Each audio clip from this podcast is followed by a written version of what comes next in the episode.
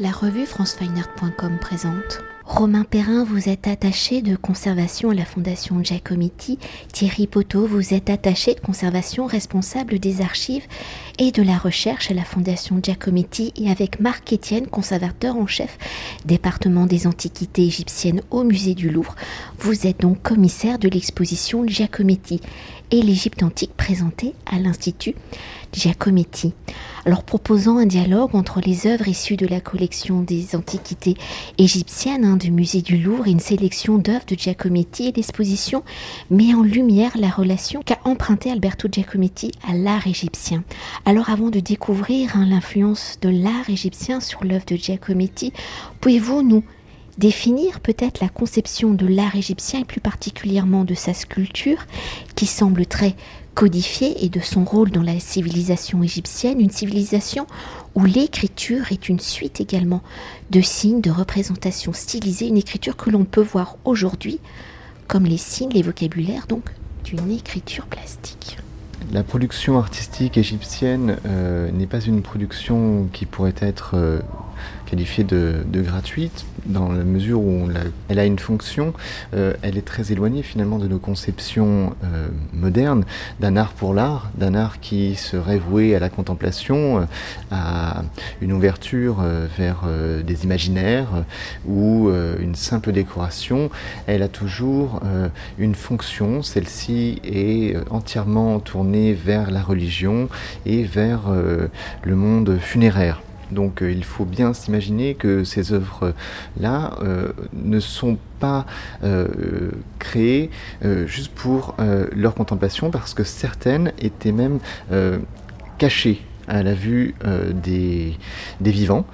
certaines statuettes funéraires que l'on plaçait dans la tombe, dans ce qu'on appelle le serdab, avaient une capacité à voir les vivants à travers une lucarne, mais les vivants, eux, ne pouvait pas la voir. Donc il y a quelque chose d'assez, je dirais, euh, intrigant dans cette euh, euh, mise en œuvre d'une technique très, très poussée pour créer des formes et en même temps la dissimuler.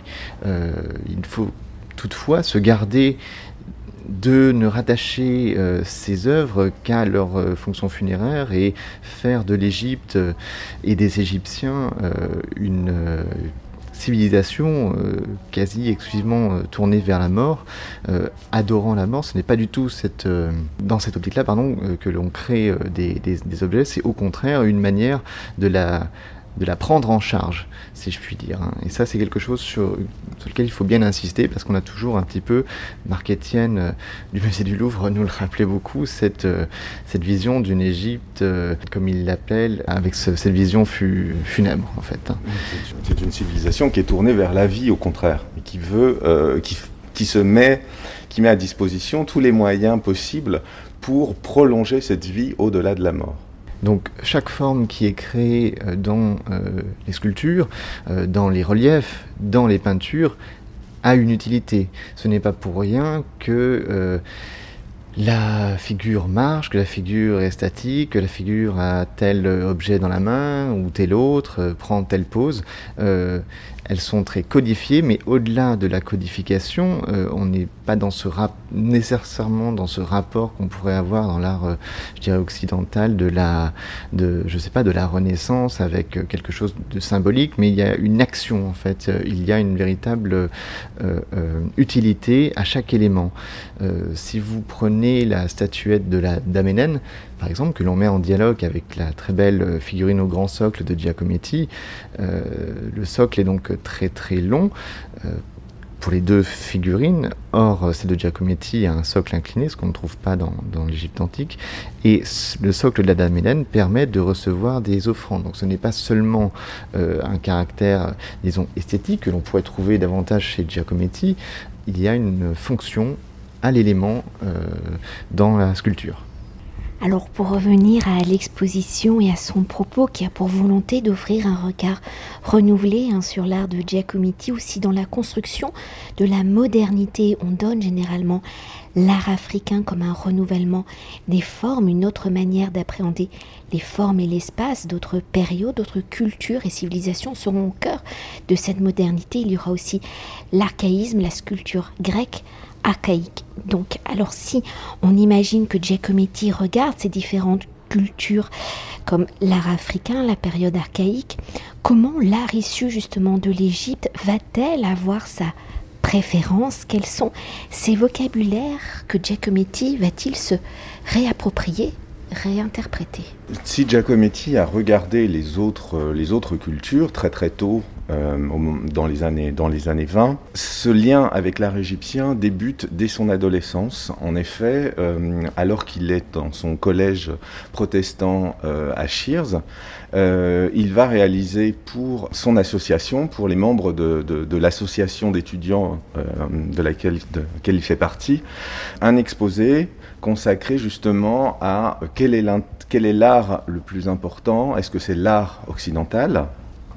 Donc d'où découle enfin, l'art de notre civilisation qui nous provient de l'art euh, gréco-romain, ou l'art égyptien. Et ce à quoi euh, Giacometti répondra sans aucune hésitation que c'est l'art égyptien. Alors pour l'instant, on est en 1917, on peut imaginer que euh, cet art égyptien, il ne le connaît qu'à travers les ouvrages, les ouvrages qui devaient être nombreux dans la bibliothèque de son père Giovanni Giacometti, peintre, un néo-impressionniste important euh, de l'époque et dans la bibliothèque justement de cette, association qu'il fréquente.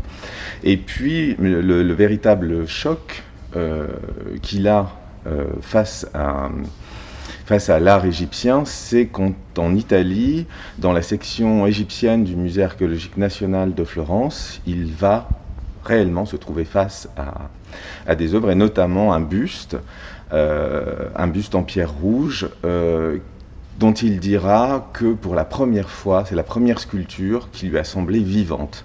Et à partir de ce moment-là, son intérêt pour l'art égyptien ne se démentira jamais, même si il va bien évidemment continuer à s'intéresser aux autres, euh, aux autres cultures, d'autres époques, d'autres euh, d'autres zones géographiques, mais l'art égyptien reste et restera jusqu'à la fin de sa vie euh, une sorte de point d'accroche auquel il reviendra, euh, et ça nous l'avons remarqué en étudiant les nombreuses euh, copies qu'il va réaliser, notamment cela arrive dans des périodes de crise que Giacometti va, va traverser au moment où il va notamment euh, quitter euh, le groupe surréaliste au début de l'année de l'année 1935 pour revenir à la figuration d'après-modèle. Et on se rend compte qu'à ce moment-là va surgir toute une série assez importante de copies euh, dessinées d'après des œuvres d'après des œuvres égyptiennes. Donc il y a ce lien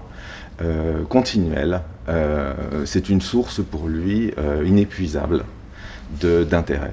Alors c'est aussi une question qui est à creuser dans un sens plus large euh, au niveau de, la modernité, euh, dans la mesure où euh, Giacometti rencontre le on pourrait dire euh, Karl Einstein, il fait partie de ses amis proches, et euh, Karl Einstein qui aurait euh, participé, en tout cas fréquenté Edwige Fechheimer, qui est une égyptologue, une femme, il faut aussi le, souligner à cette époque-là, qui publie un livre, je ne ferai pas l'affront de le prononcer en allemand, mais la sculpture égyptienne, publié en 1914, republié en 23, que Giacometti acquiert à Rome en 1921 et qui va constituer euh, une sorte de bible, en tout cas de répertoire de formes dans lequel il va puiser pour ses nombreuses copies. Et euh, ce livre aurait, en tout cas, bon bref, été euh, fait peut-être, ou en tout cas, il avait connaissance de, des théories de Karl Einstein qui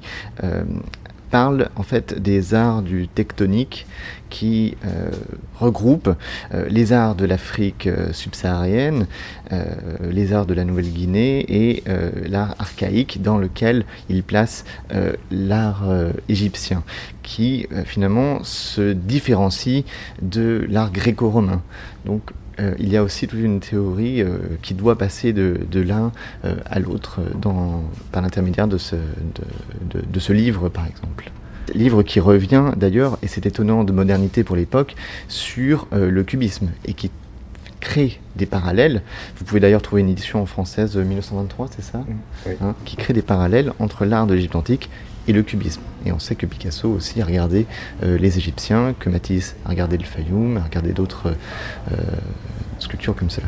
Pour poursuivre, pour former son regard, extraire les formes de l'art égyptien à travers donc les archives, les dessins, les carnets de croquis que vous avez consultés, qui sont aujourd'hui présentés dans l'exposition, comment Giacometti s'est-il réapproprié justement cet art égyptien et pour s'approprier ces formes quand il habite Paris, Giacometti est-il un visiteur assidu du musée du Louvre? Je sais que oui, et de son département donc égyptien. Y a-t-il des œuvres qui ont sa préférence?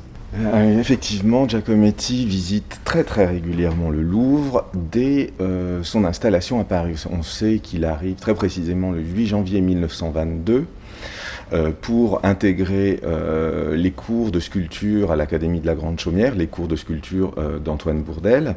Et début février, son père, en réponse à une lettre de Giacometti que malheureusement nous avons, nous avons perdu, son père lui dit que c'est effectivement très très bien d'aller euh, au Louvre et dans les autres grands musées euh, parisiens, parce qu'il faut regarder les œuvres du passé, les œuvres des grands maîtres, que c'est primordial pour, euh, pour faire sa, sa, culture. Donc très vite, voilà, il est à peine installé qu'il visite déjà le musée du Louvre, et cette, promenade au Louvre, il la réalisera, il l'effectuera généralement le dimanche après-midi, et ce jusqu'à la fin de sa vie, avec peut-être une pause pendant la période 1930-1935, euh, plutôt 1900, fin 1934, quand il est intégré au groupe des surréalistes, et encore. On a, des, on a dans la correspondance euh, euh, une lettre de, 1934 où il dit Ah, juste, ça fait plusieurs mois que j'essaie d'aller, que j'essaie de trouver le temps d'aller au Louvre en vain. Donc voilà, même cette absence temporaire est à, est à nuancer. Alors ce qui est intéressant, c'est que bien évidemment, il y va, il y va très régulièrement. Il, d'après Jean Lémarie, qui dans les années 40, à la fin des années 40, début 50, l'accompagne parfois euh, dans, cette, dans ces promenades au Louvre, euh, indiquera que euh, la visite commence toujours par le département des antiquités égyptiennes et orientales. C'est-à-dire que même si ce n'est pas le but de la visite, euh, très souvent, euh, d'ailleurs dans, la correspondance, s'il nous mentionne très régulièrement euh, s'être rendu au, Louvre, il ne parle jamais du département des antiquités égyptiennes. Voilà, il parle d'une autre exposition qu'il a vue, mais il ne l'évoque jamais. Alors on en garde la trace bien évidemment dans plusieurs des nombreux carnets que nous conservons dont un, carnet notamment de, que l'on date de 1923, où on a une reproduction, un croquis pour le coup euh, vraisemblablement fait euh, directement face à l'œuvre, qui est une copie du fameux scribe accroupi. Et ce scribe accroupi va l'obséder, non seulement celui-ci, qu'il reproduira, qu'il copiera à de nombreuses reprises, mais également d'autres figures de scribe conservées dans d'autres lieux muséals. Et euh, cette obsession pour le scribe ira jusqu'à une représentation, un autoportrait dans la position, dans la posture même où on, le, voit Giacometti torse nu en train de se dessiner face à une, face à une glace. Et en tout cas, la, la, position, euh, la position du buste, euh, la position de la main est exactement celle du scribe. Ce scribe qu'il admire, euh, vous savez que euh, c'est une, euh, une des rares sculptures euh, égyptiennes qui conserve des yeux en cristal de roche qui donnent au regard une intensité absolue. Ce regard qui, que Giacometti va, va, chercher, va chercher à reproduire, à recréer à, partir des, à partir des années 50. Ça devient l'œil et le visage, l'idée de le reproduire tel qu'il voit le, regard est une question primordiale.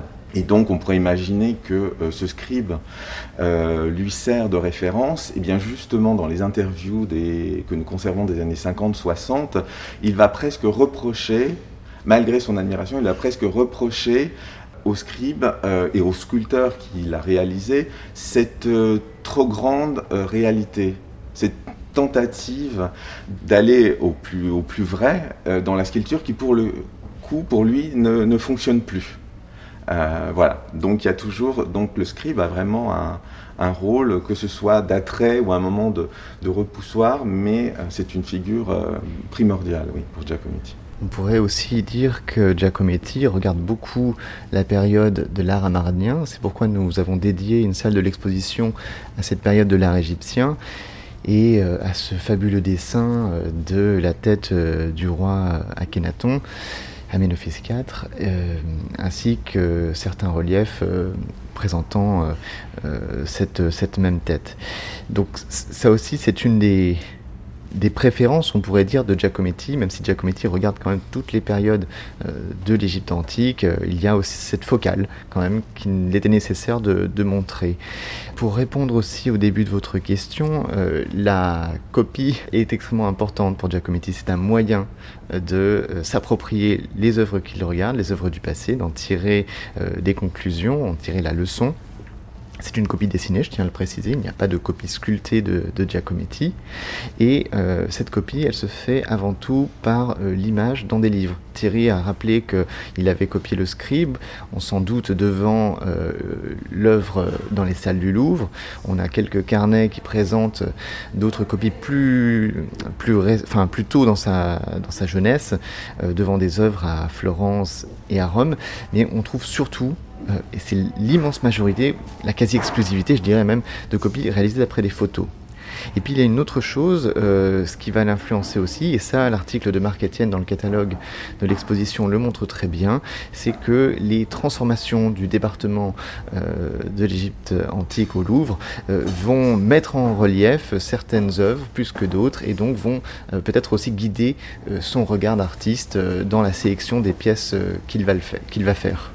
Et pour poursuivre ainsi jusqu'à présent, nous avons évoqué la manière dont l'art égyptien est au cœur de l'œuvre de Giacometti. Quelles sont justement les œuvres de Giacometti qui sont qui font référence, quelles sont ces œuvres présentées dans l'exposition? Et comment les œuvres de Giacometti dialoguent-elles justement avec les œuvres provenant de la collection des antiquités égyptiennes du musée du Louvre? Et comment l'accrochage permet-elle justement les rapprochements formels?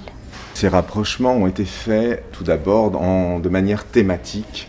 On peut, j'allais dire, traduire, la, résumer l'œuvre de Giacometti en plusieurs, euh, en plusieurs euh, sculptures formelles, euh, plusieurs formes, la figure, la figure debout, le buste, la tête bien évidemment, qui va devenir son, de ses obsessions, ses intérêts premiers, et puis à la fin de sa vie, la, figure assise.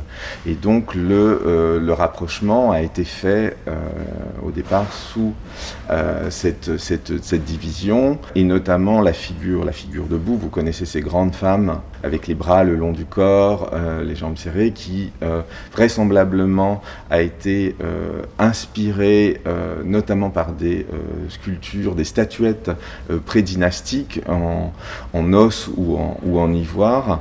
Et puis bien évidemment la figure, euh, la figure de la marche.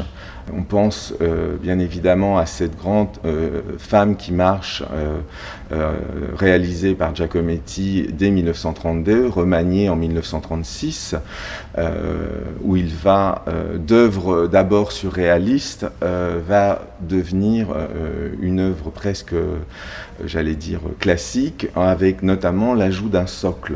Le socle qui jouera dans l'œuvre de Giacometti, dans la sculpture de Giacometti, un rôle euh, primordial. Ce n'est pas simplement un élément pour euh, maintenir euh, l'œuvre, ça en fait partie intégrante.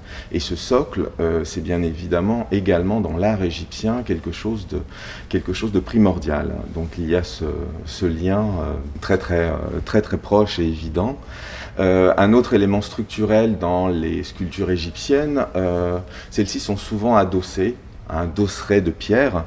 Euh, et c'est quelque chose que l'on va retrouver après-guerre chez Giacometti, euh, dans, un, dans une esquisse, dans un travail euh, pour un monument public euh, dédié à Gabriel Péry, où l'on va voir à nouveau, et pour, pour, la première fois là, une figure en marche d'un homme qui reprend donc justement cette position, cette posture de la figure en marche égyptienne, et derrière elle, on a une sorte de stèle, un dosseret. Alors dans l'œuvre de Giacometti, le dosseret n'est pas collé au dos, de, la sculpture, il y a un espace entre l'un et l'autre, mais là encore, il y a à la fois quelque chose de structurel et puis d'un peu plus profond, puisque là aussi, c'est un moment dédié à un mort, et on peut euh, y voir un, rapport évident avec euh, la fonction religieuse euh, des sculptures dont Romain vous parlait au début de ses on a essayé dans la scénographie d'organiser une confrontation euh, avec euh, une disposition qui peut rappeler certains alignements de sculptures euh, dans, dans, l'art égyptien qui favorise très souvent la symétrie. Et donc l'idée était vraiment de les mettre en regard ou côte à côte pour permettre un dialogue entre les sculptures, que le visiteur puisse se faire aussi son, son, son, regard en voyant quel élément euh, est mis euh, en, valeur dans l'une et l'autre des sculptures et comment elles se retrouvent. J'ai la faiblesse de croire que ça fonctionne puisque pendant le vernissage, un visiteur m'a dit qu'il avait cru que la femme qui marche était égyptienne alors qu'elle est de Giacometti. Et puis, euh, nous avons euh, cherché à ne pas faire des rapprochements qui seraient gratuits. Juste, euh, bien sûr, tout est très formel, mais ce sont des œuvres que Marc Etienne nous a proposées avec son regard d'égyptologue et en lien avec ce qu'il perçoit, ce qu'il connaît de Giacometti et ce qu'il Giacometti aurait pu voir aussi au Louvre. Euh, ne pas mettre quelque chose qui euh, ne, ne, ne, fait pas sens, en fait, euh, par rapport à la statuaire de, de, Giacometti. Et enfin, il y a une autre chose, c'est qu'on l'a fait de manière assez parcimonieuse, mais on a parfois, comme c'est le cas pour cette, cette sculpture égyptienne et ce dessin, mis l'œuvre originale en regard de la copie en sachant que pour le coup, cette copie, Giacometti, une fois de plus, ne l'a pas fait devant l'œuvre même, mais à partir d'un ouvrage qu'il possédait des années 30. Voilà, et où la copie il y a toujours ce, jeu entre ce qu'il a pu voir au Louvre, ce qu'il a vu, et en même temps ce, euh, rapport, ce rapport au, livre. De la même manière que la copie ne cherche pas à être dans une fidélité totale par rapport à l'image euh, qui est vue, hein, il ne fait pas un travail de faussaire ou hein, auquel on pourrait assimiler la copie, pas du tout. Euh, c'est une manière, je le disais tout à l'heure, de s'approprier l'œuvre, et il me semble que c'est, je crois que c'est Starobinski ou peut-être Jean Lémarie, là ça ça m'échappe à l'heure actuelle, euh, qui disait que c'était réécrire en fait euh, la sculpture et euh, qu'il copie, et c'est en faire du Giacometti finalement. C'est ça le phénomène d'appropriation. Donc, ce que l'on voit dans les œuvres et ce qui est mis en, exergue dans cette exposition, c'est que Giacometti ne copie pas l'Égypte, mais s'en inspire. Et c'est là, comme en toile de fond, si vous voulez, presque inconsciemment, ça devient autre chose. La figure assise, ce n'est pas proprement parler un scribe, mais il y a cette même attitude, il y a ces mêmes euh, éléments plastiques et au final, euh, ça, il le transforme en quelque chose, en quelque chose sorte. Et justement, en parlant de réappropriation, hein, quand j'ai euh, découvert que cette exposition allait être présentée à l'Institut Giacometti, j'étais assez intriguée par Giacometti, l'association avec l'art égyptien. Et quand on découvre l'exposition, bah, ça devient une vraie évidence. Et j'étais là aussi lors du vernissage et la plupart des discussions que j'ai eues avec euh, des personnes, on avait tous la même réflexion. Ça ne nous paraissait pas évident au premier abord et dès qu'on découvre, eh ben, c'est une évidence. Effectivement, c'est évident. Euh. Mais peut-être comment cette évidence vous est-elle apparue, vous, dans vos recherches? Euh, Pour la mettre en forme, en exposition alors là, je rebondirai euh, par une autre anecdote, si vous me le permettez. Euh, pendant le vernissage, quelqu'un a regardé la Dame Hélène et m'a dit Ah, c'est Annette. Et c'est ça qui nous avait intrigué à des moments, c'est que parfois, euh, notamment pour la tête de, René Fer, on ne sait pas si c'est Annette, on ne sait pas si c'est une copie. il y a cette transformation. les collections de la Fondation Giacometti recèlent encore plein de merveilles qu'on va essayer de montrer petit à petit dans le temps, et de nombreux dessins qui ont été dessinés euh, sur des nappes, sur des, euh, des, journaux, sur des livres, et euh, des figures debout, beaucoup de figures debout, des têtes, des yeux, qui ont ces éléments qui nous paraissent euh, tout à fait égyptiens. Et c'est euh, justement en mettant euh, les œuvres les unes à côté des autres que ça nous est apparu comme, comme, une, évidence. Mais c'est aussi, et peut-être d'abord par les commentaires que Giacometti a pu en faire. Ces, propos reviennent très souvent sur l'intérêt sur qu'il porte à l'art égyptien. Donc on ne pouvait pas ne pas aller dans cette direction puisqu'en plus, euh, ça vous en parlera mieux que moi, le, corpus de copie euh, est, un, est un des corpus les plus importants de, ce qu'il a pu copier comme je vous le disais un peu plus, un peu plus tôt, il a copié, il a regardé toutes les époques. Euh, ses copies d'œuvres vont de peinture rupestre de la, de la préhistoire jusqu'à les œuvres de ses contemporains et amis, comme notamment Picasso, des œuvres de Picasso ou Balthus. Donc il a vraiment une une fourchette assez importante. Euh, et parmi tous ces copies, euh, on en dénombre jusqu'à présent près de 300 consacrés euh, à l'art égyptien. Et on pourrait imaginer que ces copies sont des copies d'œuvres, de, enfin, j'allais dire, réalisées pendant ces premières années, ces années de formation. pas du tout. Ça commence réellement, les premières copies que nous conservons euh, commence justement en 1921, euh, au moment où il est à Rome, et au moment où il vient de découvrir euh, l'art égyptien à Florence, où ça a été un choc, comme je vous l'ai dit. Il poursuit cette fascination et conforté lorsqu'il visite les musées, du, les musées du Vatican. Et c'est à ce moment-là même qu'il achète ce fameux ouvrage d'Edith Weisheimer. Et cet ouvrage, il y reviendra continuellement.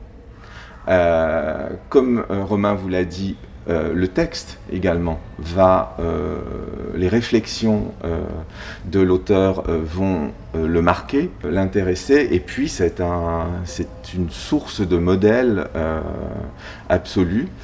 Et donc, voilà, tout commence par cet ouvrage, cet ouvrage-là. Euh, les copies au départ sont euh, bien évidemment assez très précises, très détaillées euh, au crayon. Et puis au fur et à mesure des années, on rencontre un style. Alors bien évidemment, Giacometti d'un étudiant va euh, au fur et à mesure des années forger son propre style, mais en même temps on se rend compte qu'il y a les choses qui l'intéressent différemment à chaque fois qu'il reprend. Dans les années 30, ce sont euh, des, crayons à la plume.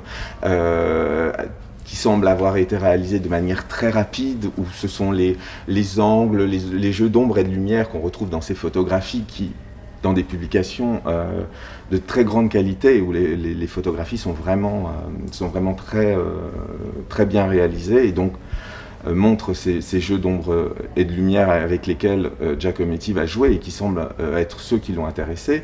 Et puis plus on va aller dans le temps, plus bien évidemment ces copies vont être de moins en moins ressemblantes pour ressembler de plus en plus à du Giacometti. Euh, et euh, votre réflexion sur la sculpture égyptienne de la Dame Hénène, mais c'est net. Euh, on la rencontre également dans les dessins, comme vous le disait Romain, sur une sculpture de l'Ancien Empire du grand prêtre de Ptah Nefer, qui a une coupe, certes, qui ressemble un peu à celle qu'Annette adoptera, mais surtout c'est un visage assez, assez joufflu, assez massif. Et puis, au fur et à mesure des copies, euh, effectivement, on pourrait se poser la question si on n'avait pas cette référence euh, à l'art égyptien, euh, si on n'avait pas cette source, on pourrait la décrire comme tout simplement une, tête d'Annette.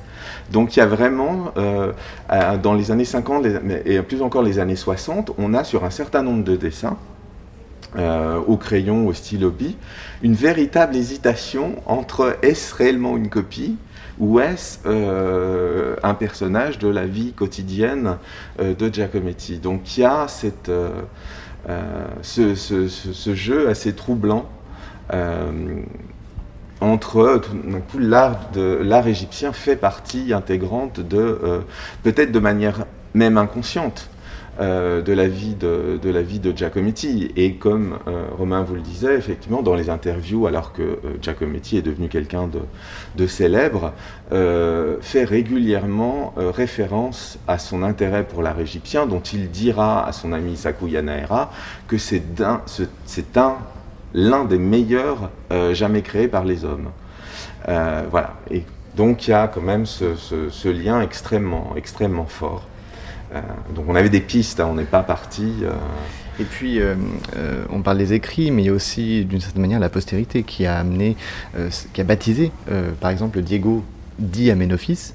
Et quand on le met en face du petit relief que le Louvre nous a accordé en prêt, on voit très bien de quoi il s'agit. Pourquoi on, parle d'Aménophis euh, La tête euh, d'Isabelle euh, a été dite l'égyptienne. On sait qu'ils échangeaient à ce propos, qu'elle avait. elle lui parle dans une lettre du buste de Nefertiti qu'elle voit à Berlin.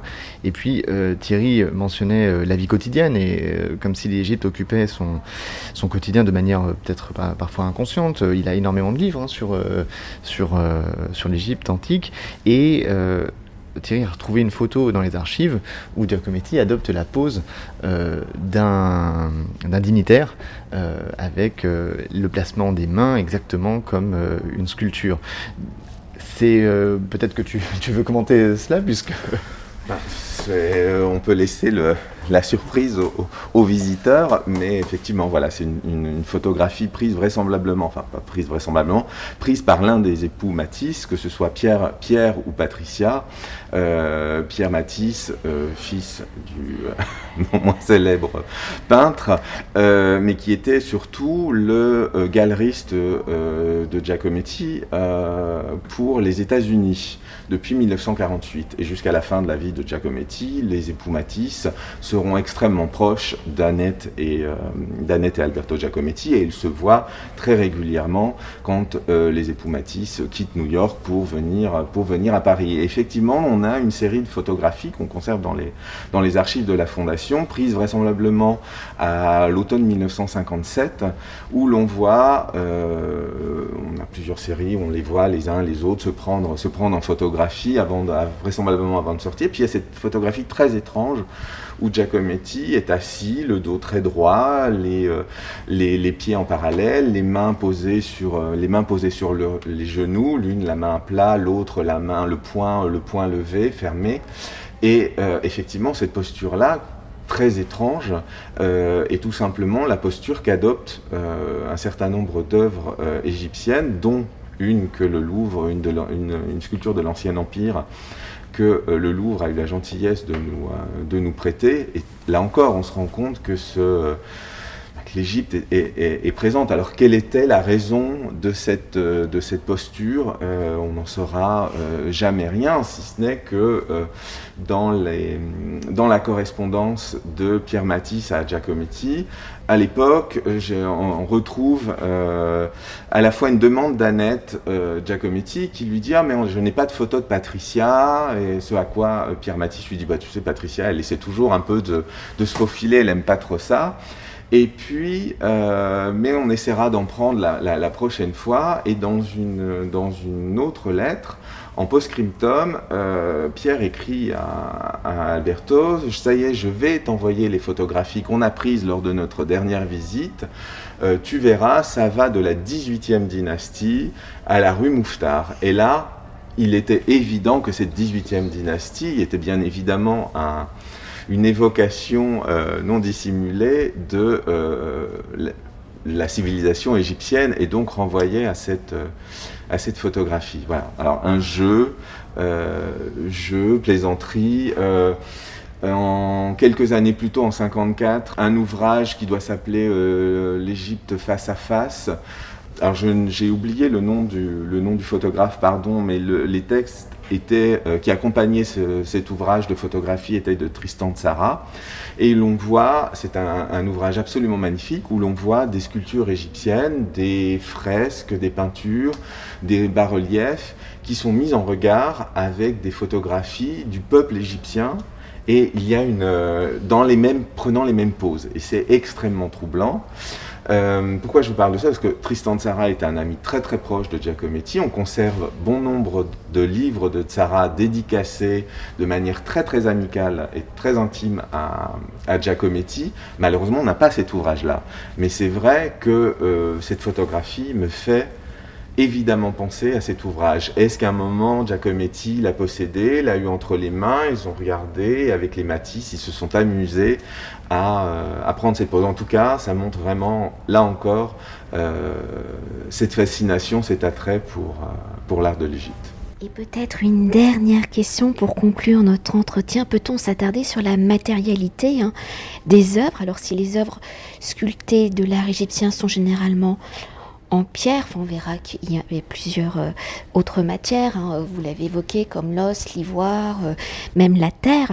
Pour euh, au-delà justement du répertoire des formes qu'il va concevoir à partir de son observation de l'art égyptien, comment la matière, la pierre, et plus particulièrement, je pense à la taille directe, sera-t-il une des références de sa réinterprétation des formes? Comment analyse-t-il peut-être cette matière, hein, la virtuosité du geste? Comment va-t-il faire évoluer cette matérialité pour une matérialité, entre guillemets, plus modulable pour celle du plâtre, pour devenir donc bronze? Alors effectivement, là, pour le coup, il y a une, véritable différence entre, euh, vous l'avez dit, le matériau utilisé par les, anciens Égyptiens euh, et le, matériau utilisé euh, par Giacometti pour sculpter. On sait que euh, Giacometti a deux types de, enfin, travaille les sculptures de deux manières différentes, le modelage, donc là, c'est totalement différent de l'art égyptien, la pratique du modelage. Euh, puis euh, la transformation, prise d'empreinte, moulage en plâtre, sur lequel il retravaille le plâtre à coups de canif. Et là, effectivement, on peut voir euh, un, lien plus étroit avec la sculpture égyptienne. mais c'est vrai que là, pour le coup, il y, a une véritable différence et dans le traitement de la surface.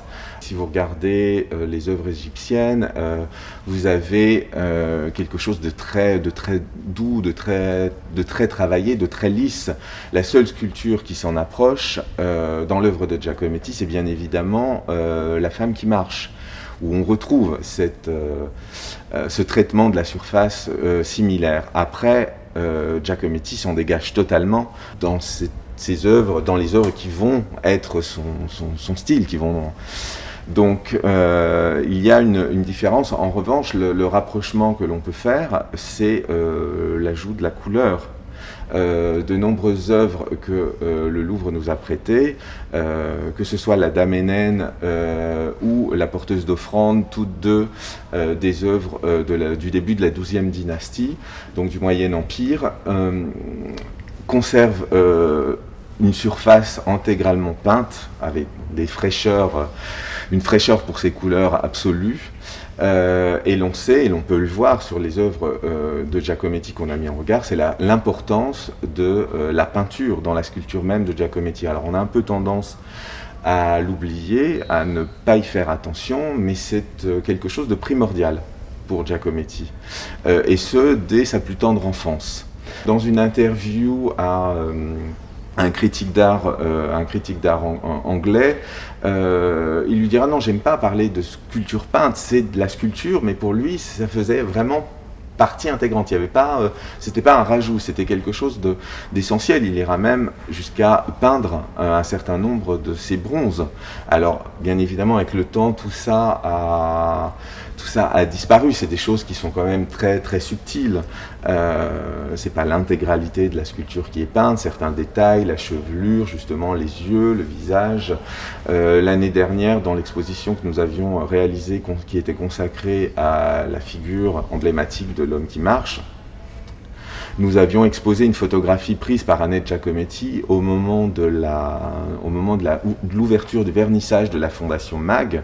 Et l'un des exemplaires de l'homme qui marche qui est conservé à la Fondation MAG à cette époque était entièrement peint. Et pour le coup, dans cette photographie, Euh, on avait vraiment l'impression euh, d'une sculpture égyptienne avec euh, la couleur de la peau qui était un, ocre brun rouge et qui est emblématique de, de la couleur de peau des sculptures égyptiennes. Donc il y a ce lien intime qui est extrêmement présent et que nous avons aussi voulu montrer dans cette exposition. Et peut-être une dernière chose pour compléter, ce n'est pas présent dans l'exposition parce que le le, sujet en fait de l'œuvre que, que l'on a de Giacometti n'est pas en adéquation avec euh, l'Égypte antique, mais euh, Giacometti a beaucoup dessiné aussi de bas-reliefs. Et euh, vous le savez, les Égyptiens pratiquent un relief particulier qui est le relief dit dans le creux. Et Giacometti, pour un relief appelé l'Amérique, utilise cette même technique. Donc voilà, ce n'est pas présent dans l'exposition, mais on peut l'avoir à l'esprit, comme il a quand même beaucoup regardé ces reliefs et on le voit à travers sa copie, euh, il connaissait ce, type d'emploi du, relief et il l'a pratiqué lui-même. Merci beaucoup. Merci à vous. Merci à vous. Cet entretien a été réalisé par franceweiner.com.